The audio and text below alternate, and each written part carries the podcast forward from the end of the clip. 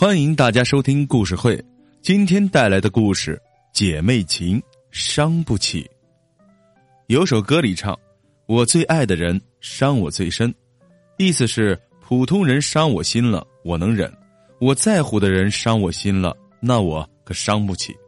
这不，实验被自己最好的姐妹伤着心了，怎么都缓不过劲。左小琴和实验不仅是邻居。而且是穿一条裤子的铁姐妹。这一天周末的傍晚，左小琴买了条裙子，觉得不满意，要丈夫开车拉她去商场换。她五岁的宝贝儿子磊磊却死活不肯跟着去，哭得哇哇的。实验在一旁说：“那这样吧，你们去，我看着磊磊。”左小琴问磊磊：“那你跟着十姨？”磊磊顿时不哭了，高兴的点点头。实验领着磊磊回到家，打开电视调到动画片频道，还为他挑了个最大最红的苹果，削了皮切成小块放在碗里，插上了牙签给磊磊吃。刚忙活完，她老公就来了电话，老公出差要回来了，长途车一个小时后到，说是还没吃饭呢。于是实验放下手机，赶紧去厨房打开冰箱拿肉拿蛋，为老公准备晚餐。正忙着，实验忽然听见磊磊一声惨叫，吓得他拔腿就往客厅里冲。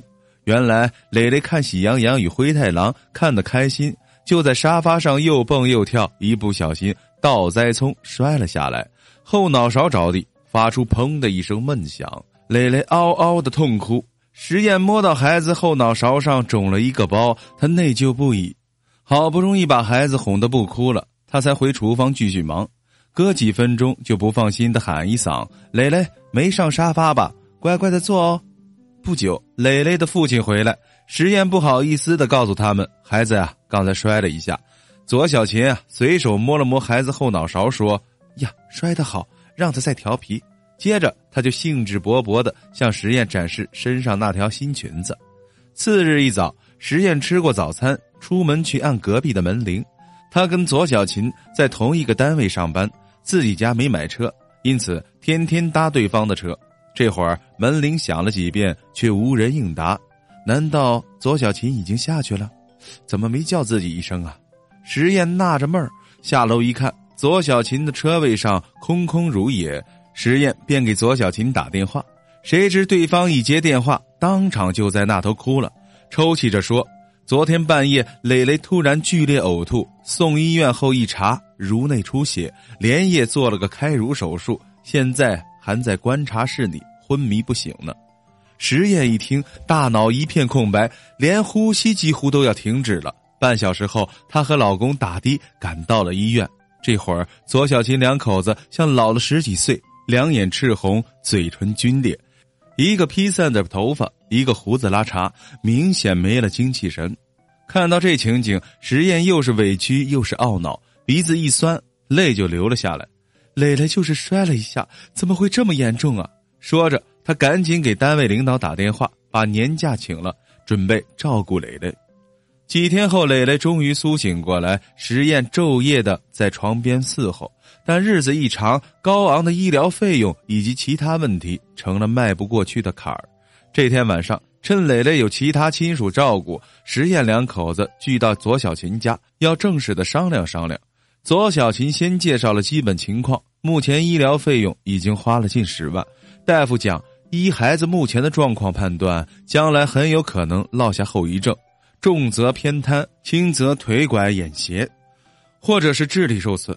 以后孩子治疗调养的开销是一个无法预知的巨额数字，这笔钱可咋算？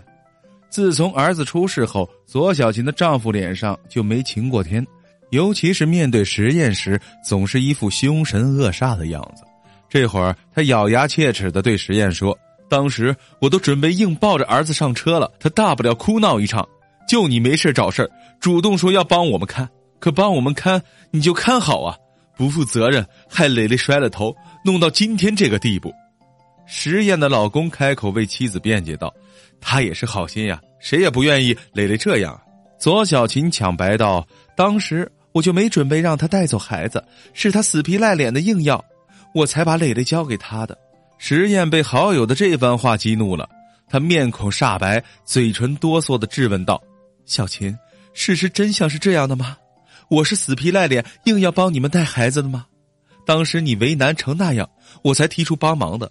你拍拍你自己的胸口。”左小琴的丈夫一拍茶几，吼道：“别废话了，反正孩子是在你家，你主动帮我们带的时候出的事儿，你就要负责到底。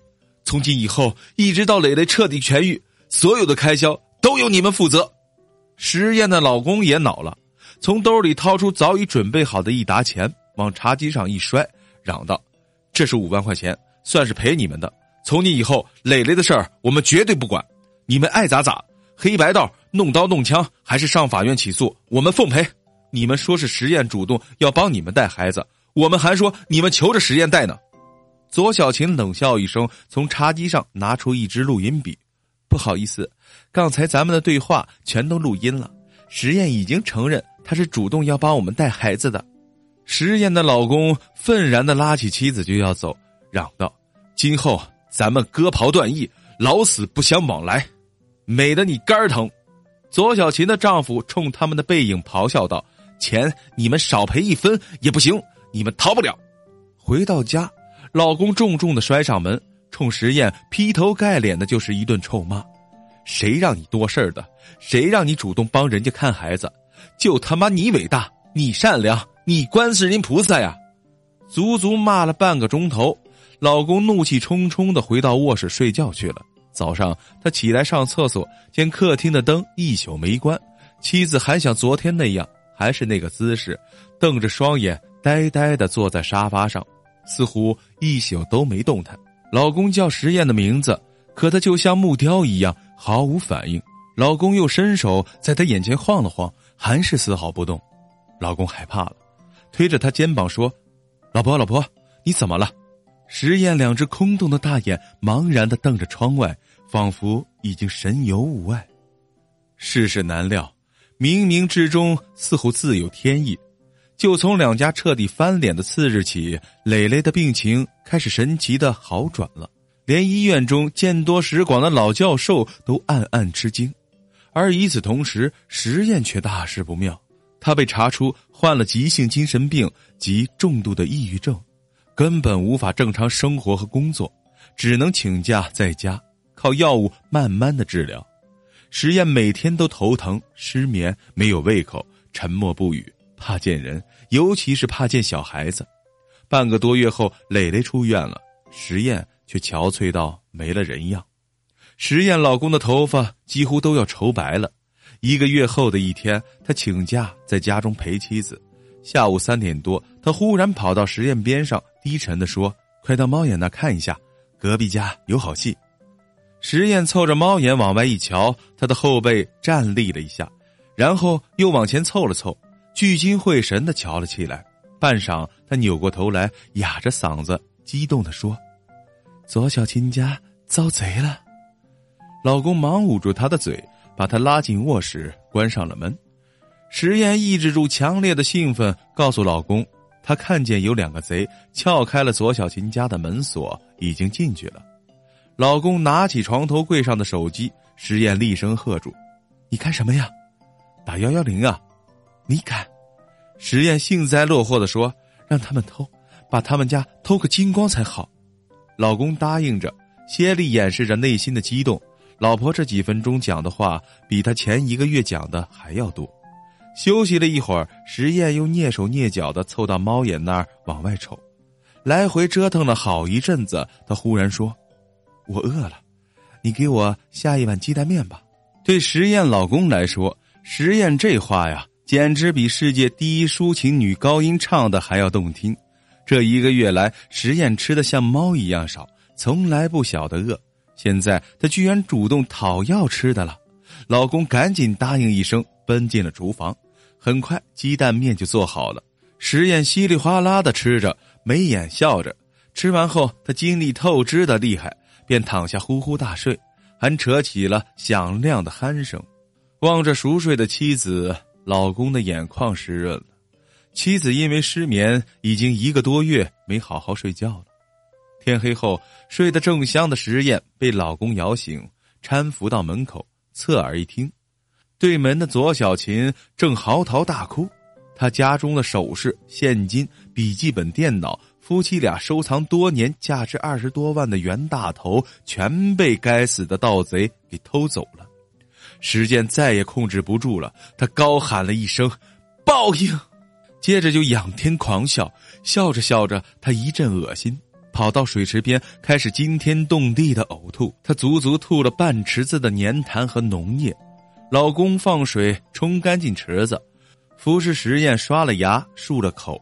实验抬起头，仿佛从一个长长的噩梦中苏醒。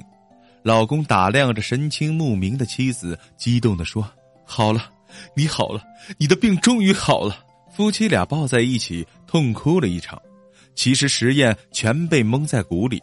三天前黄昏时分，实验的老公出门倒垃圾，被左小琴的老公硬拽进他家。儿子康复后，实验的情况让左小琴夫妇俩过意不去了。他们俩不但归还了那五万元，还把他们的好朋友是精神病医院专家崔教授介绍给实验老公认识。崔教授将他的治疗方案和盘托出，于是才有了左小琴加遭贼这一出戏码。实验的病虽然治好了，但他对左小琴曾经有过的姐妹情分，却杳如黄鹤，永远的一去不返了。